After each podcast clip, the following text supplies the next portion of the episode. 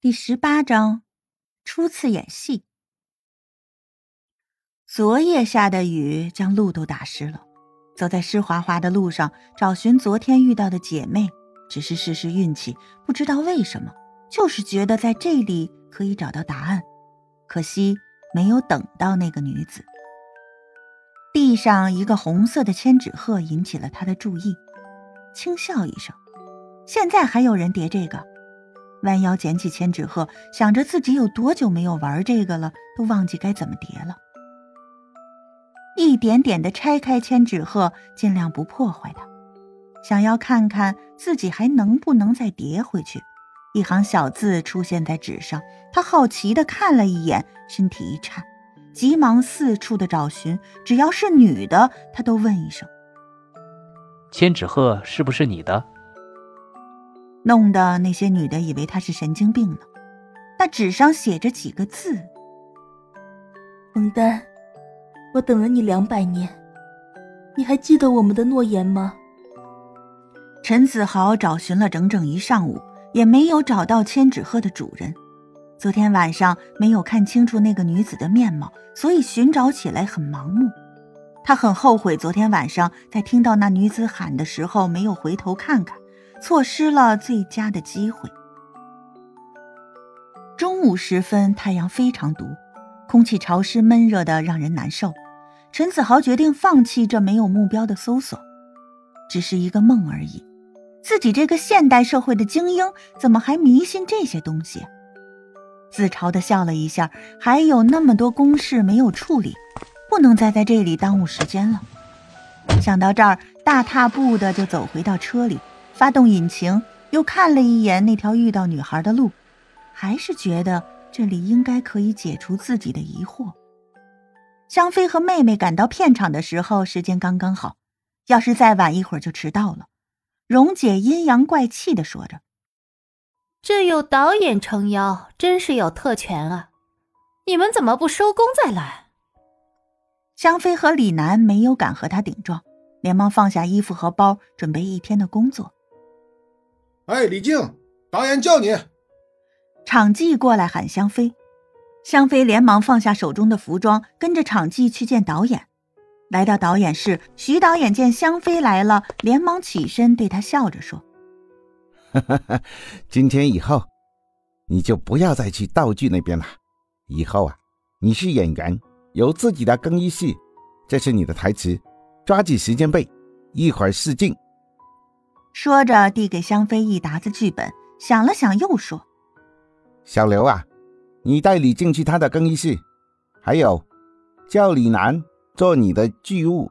李静，你要抓紧时间，就二十分钟后开始试镜。”徐导演看了一下手表，对香妃说：“香妃抱着厚厚的剧本跟在小刘的身后，心中一片茫然，真的要演自己吗？”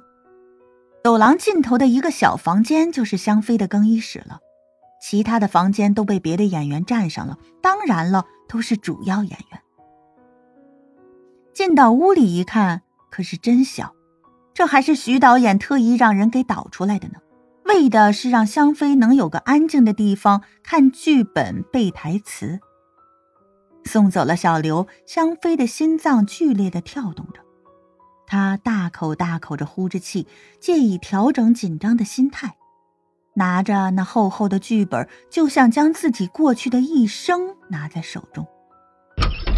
门吱呀一声打开了，陷入在沉思中的香妃并没有觉察到。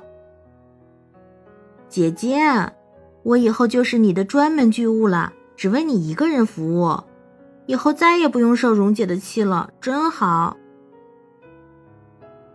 李楠没有发现香妃的恍惚，在身后搂着香妃的脖子撒着娇，说道：“香妃回过神来，勉强笑一笑，说：‘二十分钟后就试镜了，我很紧张，要抓紧背台词。可是我有些字不认识。’窘迫的看了一眼李楠，将剧本交到他手里。这有什么？听说有些大明星还不认字呢，都是让别人给念台词的。”李楠边说边接过剧本给香妃念着，还有在什么场景和谁对话，他都一一的说给香妃听。香妃的记忆力不错，加上和自己的那个时候出入不是太大，到小刘来喊他的时候，他基本上都背熟了。第一次演戏让他有些紧张，好在以前在前世的时候经常在众人面前跳舞，而今天的戏就是香妃被送到清朝，在乾隆面前跳舞，获得乾隆爷宠爱的一场戏。台词不多。只有新疆伊帕尔汗参见清朝皇帝，祝皇上万岁万万岁，一句而已。其他的就是肢体语言。其实这部片子香妃的台词都不算多，所以对演员的考验则更严峻。所有的一切都需要用眼神、肢体语言来表述，难度可不是一般的大。开麦啦！随着导演的一声喊，录影机就哗哗的响起来，映着剧情，在豪华的宫殿中，随着回族的音乐响起，一个蒙着面纱的回族美少女翩翩起舞，她的眼神哀怨又不甘又无奈，还有一层雾气在眼中，让人看了牵肠挂肚。香妃尽情的跳着，出入清宫的一幕又在眼前浮现。爹爹用蒙丹和娘的性命威胁他，使他不得不屈服。那一天是他人生悲剧的开始，得到了千古一帝的万般宠爱，却失去了心爱的男人。秦宇泽站在拍摄现场，看着舞姿飘逸的香妃，他跳的是那么的投入，一双灵动黝黑的双眸带着一层雾气，使他看起来不像是人。而像是天上掉落凡间的仙子，让人不知不觉的意乱情迷。秦宇泽双眼放光，今天接到徐导演的电话，知道李静要试镜。其实徐导演只是想告诉秦宇泽，自己已经按照他的意思安排李静出演香妃了。可是秦宇泽在放下电话之后，却决定亲自来看看李静的试镜情况。因为几天不见，觉得有些想念香妃那怯生生的俏模样。兰姐看到秦宇泽来到片场，连忙迎过去，但是见秦宇泽在看着李静跳舞，双眼里有毫不掩饰的欣赏，那是男人看上女人的目光，充满着赤裸裸的占有欲。低下头，隐藏下心中的醋意，再抬头时，妩媚的笑容挂在了他的脸上。Darling。你来啦？怎么不事先给我打个电话？想要给我个惊喜吗？挽住秦宇泽的胳膊，撒娇的对他说：“不动声色的抽出胳膊，看着这个越来越让他烦的女人，冷冷的说：‘我不是来找你的，你想多了。’”秦宇泽双手插在裤兜里，不去看兰姐那尴尬的脸。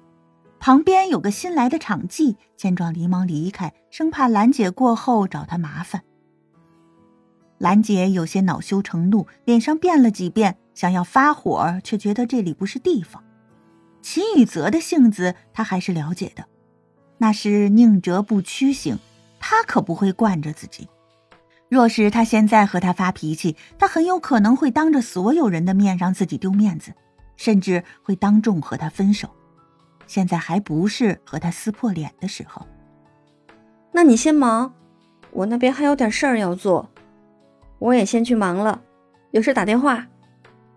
兰姐故作镇静的对秦宇泽说，脸上是强挤出来的笑容。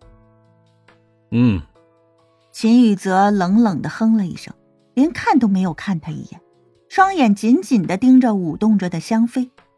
兰姐不甘心的转身离去。眼中满是阴狠的算计。新疆伊帕尔汗参见清朝皇帝，祝皇上万岁万万岁。一曲终了，香妃对着戏里的乾隆盈盈下拜，说出了这句台词，声音很好听，如出谷的黄莺一般。